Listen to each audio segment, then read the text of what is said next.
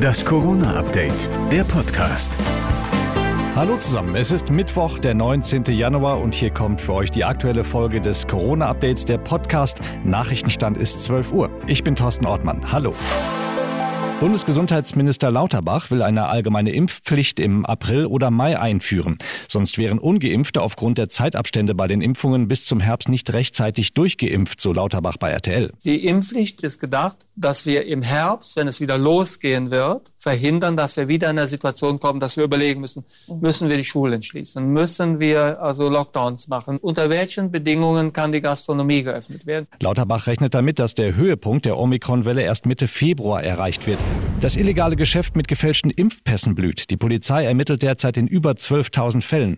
In NRW sind es über 3.500. Sogar impfskeptische Ärzte hatten Fälschungen oder Fake-Impfungen ausgegeben. Spitzenreiter ist Bayern, gefolgt von NRW. Das Dunkelfeld ist allerdings groß, denn die Pässe werden meist auf anonymen Seiten im Netz gehandelt. Preis zwischen 50 und 350 Euro für das Komplettprogramm. Auf Telegram zum Beispiel finden sich solche Anzeigen. Wir liefern Ihnen je nach Wunsch einen kompletten internationalen Impfpass für Covid-19. 2019. Top-Qualität, die man nicht vom Original unterscheiden kann. Neu mit QR-Code. Apotheker nutzen mittlerweile eine Software, um gefälschte Impfpässe entdecken zu können. Notfalls wird auch recherchiert, sagt Thomas Preis vom Apothekerverband Nordrhein. Man kennt auch die Ärzte oder die Impfzentren, wo die Stempel dann in den äh, Impfpässen sind. Und im Zweifel ruft die Apotheker auch mal bei dem Arzt oder dem Impfzentrum an. Dabei sind die Strafen für Impfpassfälschungen verschärft worden. Es droht die fristlose fristlose Kündigung und auch ein Strafverfahren, sagt Anwalt Christian Solmecke. Wenn ich einen gefälschten Impfpass im Restaurant,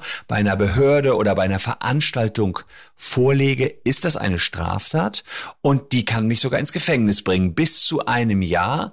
Manchmal werden wir wahrscheinlich erstmal nur Geldstrafen sehen für Ersttäter, aber im schlimmsten Fall kann man dafür in den Knast wandern. Auch Impfpassfälschern drohen schärfere Strafen. Darauf stehen bis zu zwei Jahre Gefängnis. Führt ein gefälschter Impfpass zu tödlichen Infektionen, droht sogar ein Strafverfahren wegen Totschlags. So geschehen in Hildesheim. Dort gab es nach einem Corona-Ausbruch drei Todesfälle in einem Pflegeheim, weil eine Mitarbeiterin der Einrichtung mit einem gefälschten Pass im Heim gearbeitet hatte.